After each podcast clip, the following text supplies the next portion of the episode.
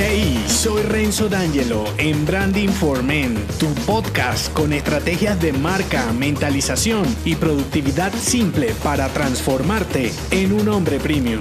Bienvenido.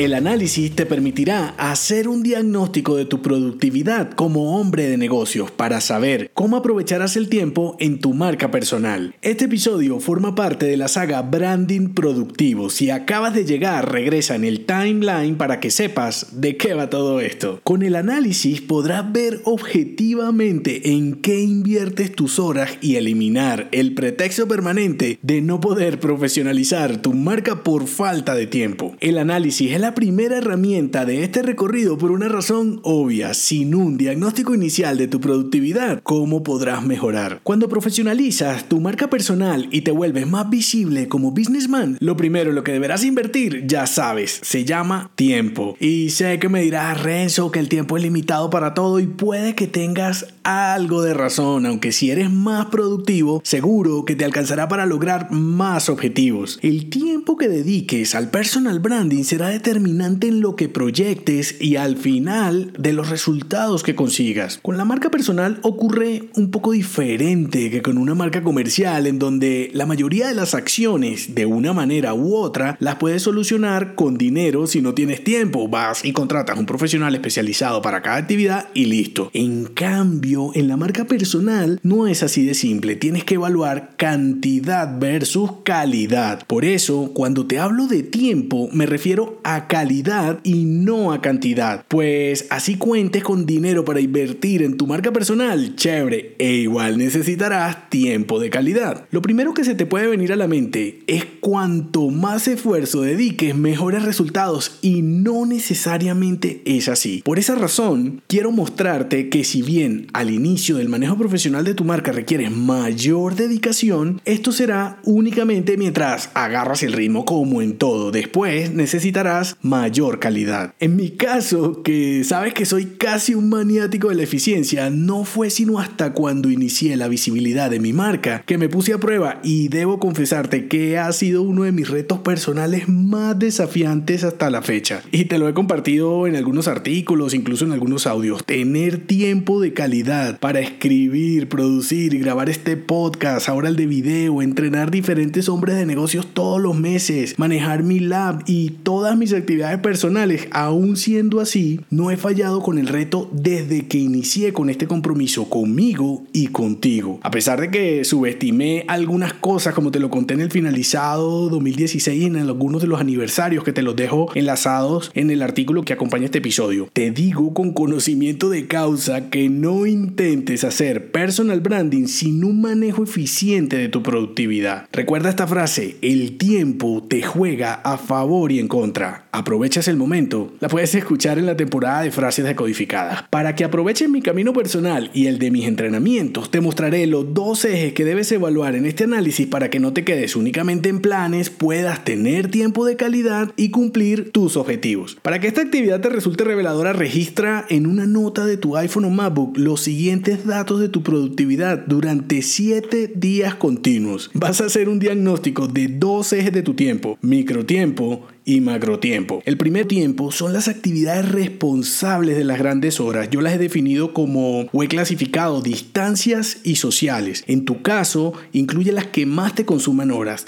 En las distancias es todo lo que te demande un desplazamiento y un recorrido. Debes listar aquí, por ejemplo, si tu oficina no queda en tu casa, entonces el traslado de tu oficina a tu casa, de tu casa a tu oficina. Si vas físicamente al banco, si no tienes, no manejas todo online, tienes que ir al banco. Si vas al médico, si tienes que ir al mercado a, hacer las compras físicamente, si tienes que llevar tu automóvil al taller para mantenimiento. Bueno, todo lo que requiera una, un traslado un desplazamiento, debes listarlo aquí. Luego vienen las sociales. Aquí vas a listar todo lo que sean reuniones, reuniones de oficina, con amigos, familiares, reuniones deportivas. Sé que puede parecer intenso, la idea es que lo cualifiques en un periodo de tiempo. Por ejemplo, cuántas horas inviertes en cada actividad en un día, en una semana y en un mes proyectado, porque el mes lo puedes proyectar de acuerdo con las actividades que tú ya sabes que vas a ejecutar en siguientes meses. Luego viene el segundo eje que es microtiempo. Medir las actividades que consumen tu microtiempo es más complejo porque en ocasiones son actividades que te pueden consumir desde 10 minutos, qué sé yo, hasta una hora y no te das cuenta. Yo las clasifico en interactivas e individuales. En las interactivas, igual que en el macrotiempo, lista todas las actividades que ejecutes en un día, luego haces el recuento de la semana y las proyectas a un mes. Aquí puedes incluir redes sociales, cuando estás navegando en redes sociales, correo electrónico, el tiempo que te tome revisar el correo, responder los correos electrónicos, las mensajerías, todo el tiempo que te consumen esas mensajerías y las llamadas telefónicas, sobre todo recibir y hacer llamadas telefónicas. En la subcategoría de individuales, agrega todas las actividades en donde no tienes interacción con otras personas. Por ejemplo, cuando ves TV, cuando navegas por internet, cuando lees un libro, revista, periódico, online, físico, como sea. Todo lo que sea lectura lo incluyes aquí. Todo lo que sea escuchar música lo incluyes aquí, donde no interactúes con otra persona. En este autodiagnóstico, la finalidad de listar todas las actividades de macro y microtiempo es que hagas un análisis detallado del tiempo que dedicas a cada tarea. En esta etapa te interesa el tiempo por día, semana y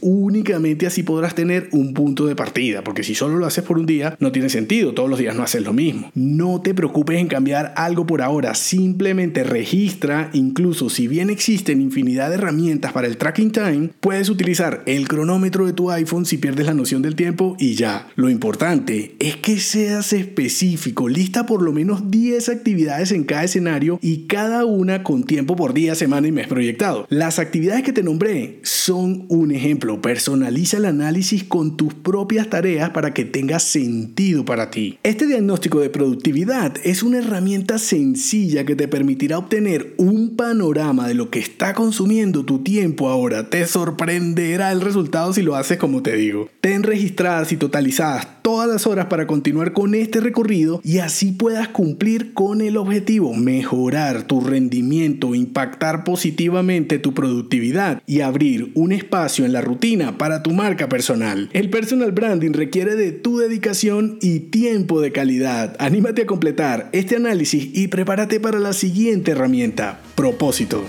Si te gustó este episodio, déjame un mensaje con 5 estrellas en Apple Podcast y únete a mi clan si aún no lo estás en renzodangelo.me. Hasta la próxima.